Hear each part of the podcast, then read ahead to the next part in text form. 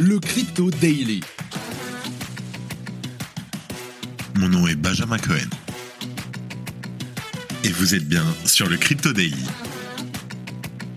Le podcast qui traite de l'actualité crypto, NFT et métaverse. Dans vos oreilles, chaque jour, du lundi au vendredi. Salut, j'espère que tu vas bien. Tu nous as manqué la semaine dernière. Simon, notre monteur, était en vacances. Et honnêtement, après la PBWS, cette petite semaine de repos m'a aussi fait le plus grand bien. Mais t'inquiète pas, on se retrouve tout de suite pour ton résumé de l'actualité sur le Crypto Daily.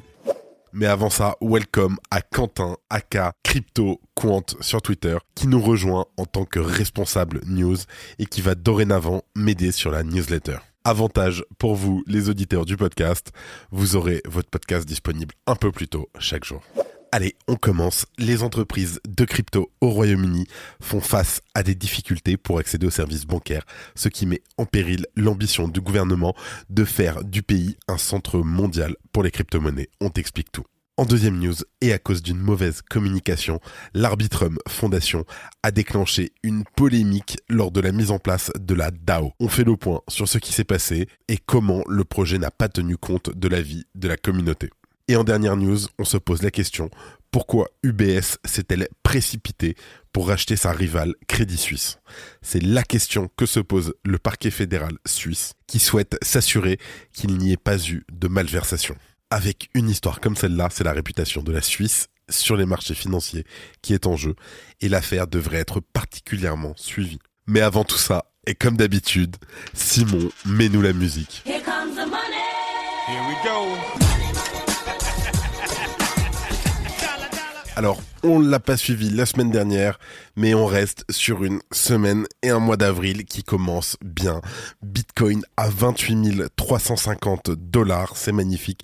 Ether qui lui bouge un peu moins à 1800 dollars en légère baisse sur 24 heures, mais bon, on s'en fout. Le BNB moins 1% à 312 dollars le Cardano à plus 4% à 0,4 dollars. Et le BNB donc en baisse de 5% sur la semaine à 312 dollars. Ça fait suite au procès que se prend Binance de tous les côtés. Mais comme dit Sizi, number 4, number 4. Le Dogecoin, pareil, moins 5% en 24 heures à 0,07 dollars. Le Solana, moins 3% à 20 dollars et 40 centimes. Ça fait longtemps, je suis juste content de réenregistrer et de pouvoir recommencer à faire le podcast tous les jours.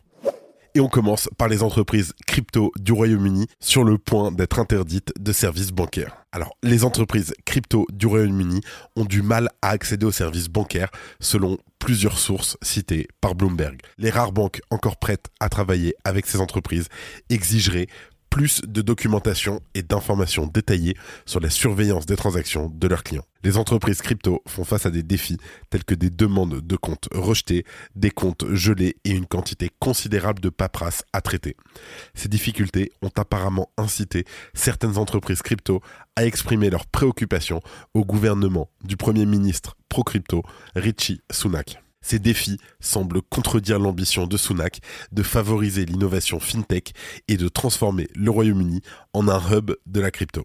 Tom Duff Gordon, le vice-président de la politique internationale chez Coinbase, a déclaré à Bloomberg que la réaction des banques britanniques semble être plus aiguë que celle de leurs homologues européens. Il a expliqué que l'initiative de l'Union européenne pour établir un cadre pour les actifs numériques rendrait apparemment les banques d'autres pays plus accueillantes envers les entreprises crypto le comité parlementaire européen a approuvé la législation sur les marchés d'actifs crypto, MICA, donc en Europe 2022, une étape importante depuis son introduction en septembre 2020 avec le vote final prévu pour ce mois-ci. Et selon les données de PitchBook, les investisseurs en capital risque dans les entreprises d'actifs numériques ont chuté de 95% à 55 millions de dollars au Royaume-Uni en 2023, tandis que d'autres pays européens ont enregistré une augmentation de plus de 30%. Face à ces défis, les entreprises crypto se tournent apparemment vers des prestataires de services de paiement tels que BCB Payment et Stripe pour maintenir leurs opérations au Royaume-Uni à flot. En mars, HSBC Holding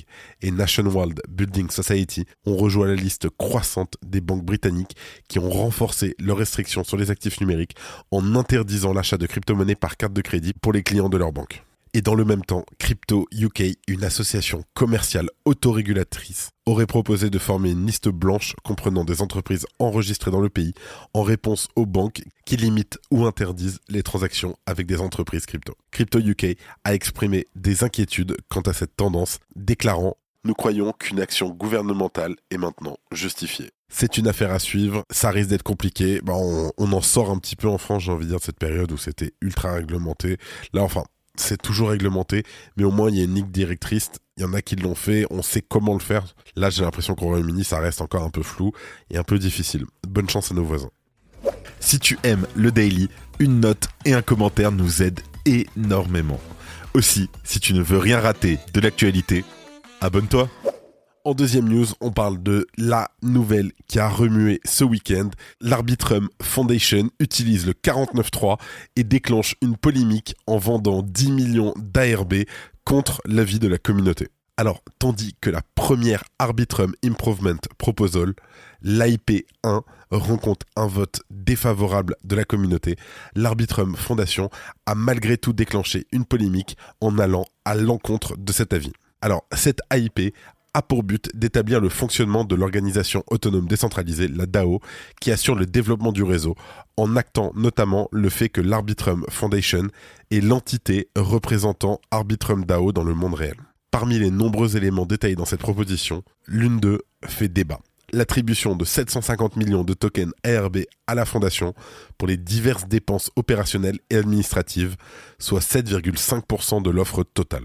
Et si le vote n'est pas encore terminé, au moment où on enregistre, il essuie actuellement un accueil très négatif à hauteur de 83% de votes contre. Et malgré tout ça, l'Arbitrum Foundation a indiqué que l'AIP 1 était en réalité une ratification plutôt qu'une proposition et ne visait qu'à exposer ce qui allait se passer.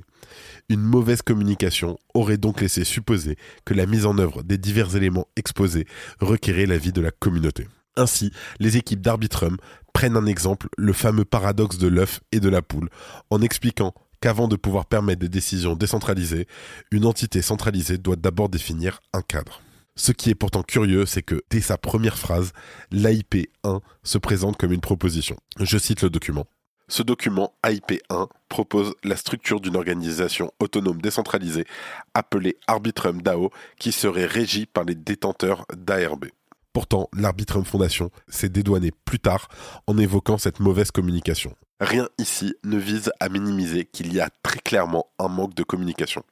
L'une des erreurs dans la rédaction de l'AIP 1 a été de ne pas avoir noté dès le départ que cette proposition visait à ratifier la configuration initiale de l'Arbitrum DAO et de la fondation qui a été créée pour servir la DAO. Cela a été précisé à la fin de l'AIP 1 dans la section étape de mise en œuvre, mais cela aurait dû être précisé plus tôt. Ainsi, alors que le vote n'est pas terminé, ce sont 10 millions de tokens ARB qui ont été vendus, soit environ 12 millions de dollars au moment où on enregistre. Je te résume très rapidement, mais ils ont fait un vote, le vote était négatif, mais ils sont quand même allés comme si ça avait été positif. Comme expliqué dans un trade sur le Twitter d'Arbitrum, lien en description, cela a pour but de couvrir différents frais de fonctionnement, dont 3,5 millions de dollars destinés à couvrir la création d'Arbitrum DAO. La fondation est une entité distincte d'Upchain Labs et a été créée sans fonds. Les 10 millions de jetons ARB ont été vendus en monnaie fiduciaire pour financer les contrats préexistants et pour payer les coûts d'exploitation à court terme. Par exemple, les coûts d'installation de 3,5 millions de dollars écrits dans l'AIP par ailleurs, la fondation revient sur les 7,5% attribués à la trésorerie en indiquant par exemple que cette valeur est plus faible que chez les autres réseaux concurrents. Selon les données avancées, ce serait notamment plus de 10% chez Polygon et 50,1% du côté de Starknet. Alors, c'est vrai et ça l'est, une part de centralisation est nécessaire au lancement d'un projet, 100% d'accord avec ça. Cette erreur de communication risque malgré tout d'affecter la confiance de la communauté pour l'avenir. Mais c'est une affaire à suivre. Merci à vous tous qui avez mis des commentaires pour le mois de mars. Le gagnant du repas qui est invité est Thomas DCH. Thomas, si jamais tu m'entends, rentre en contact avec moi. On va aller dîner sur Paris. Je vous le rappelle pour ceux qui ne savent pas, mais chaque mois, je tire au sort un des commentaires sur Apple Podcast et je l'invite à dîner, lui et moi, en tête à tête, ou elle et moi, et on discute de tout, de rien on parle, c'est sympa. Pour participer, rien de plus simple, prenez une seconde, vous mettez 5 étoiles et un commentaire sur Apple Podcast. De mon côté, ça m'aide énormément. Et du vôtre, et ben on dîne ensemble. Let's go Et pour finir, on parle de l'enquête ouverte sur le rachat de Crédit Suisse par UBS. À la fin du mois de mars, la chute de la banque Crédit Suisse a suscité un branle-bas de combat rarement vu en Suisse. Le gouvernement, les acteurs bancaires et la Banque centrale du pays se sont réunis le week-end du 18 mars à Berne et des négociations ont eu lieu toute la nuit pour sauver la banque. Et cela a marché, c'est la rivale UBS qui avait déjà fait elle-même l'objet d'un plan de sauvetage lors de la crise de 2008 qui est arrivée en sauveuse. Aidé par le gouvernement suisse, ce dernier a accordé une garantie de 9 milliards d'euros pour faciliter ce rachat et la Banque centrale va aligner jusqu'à 50 milliards de francs suisses de liquidités pour s'assurer de la remise à flot de l'institution bancaire. Alors, tout est bien qui finit bien Eh bien, pas forcément, selon le parquet fédéral, qui s'interroge sur ce rachat précipité et l'intérêt qu'UBS peut y trouver. On rappellera que la banque a mis 3 milliards de dollars sur la table afin de mettre la main sur son rival. C'est une bouchée de pain quand on sait que la perte de Crédit Suisse s'élevait à elle seule à près de 7 milliards de francs suisses. Alors, il était où l'intérêt pour UBS Car le rachat a semblé très précipité. UBS s'est lancé sans prendre le temps d'examiner le dossier, ou du moins, c'est l'impression qu'on en a. Est également pointé du doigt ce prêt colossal de 50 milliards de dollars accordé à UBS par la Banque centrale suisse. En somme, quel est l'intérêt d'UBS dans cette affaire et pourquoi s'est-elle empressée de racheter un établissement avec autant de difficultés? Un communiqué du parquet justifie ainsi cette enquête le ministère public veut s'acquitter de manière proactive de son mandat et de sa responsabilité de contribuer à une place financière suisse propre et a mis en place un système de contrôle lui permettant d'intervenir immédiatement sur tout problème relevant de sa compétence. Le mot-clé étant bien sûr propre, la réputation de la Suisse en tant que place financière mondiale semble être en jeu. Depuis quelques mois, l'effondrement de plusieurs institutions bancaires mondiales a initié une vague de panique et le pays semble décidé à rassurer et à aller jusqu'au bout de cette histoire. Ça reste une histoire à suivre, mais à mon humble avis, ça sent pas très bon. Et avant de finir, comme d'habitude, les actualités en bref, avec notre top partenaire Bean Crypto. Merci à eux. Le gouvernement américain prévoit de vendre 41 000 BTC, soit l'équivalent de 1,2 milliard de dollars, liés à l'affaire Silk Road en 4 lots en 2023. Après avoir vendu près de 9 800 BTC en mars pour 270 millions de dollars, ces fonds proviennent des actifs saisis lors d'une opération contre un hacker de la marketplace du dark web Silk Road en 2012 l'Agence des services financiers du Japon a publié une lettre d'avertissement vendredi indiquant que les plateformes d'échange de crypto-monnaies étrangères Bybit, Bitforex, Mex Global et BitGet opèrent dans le pays sans l'enregistrement approprié.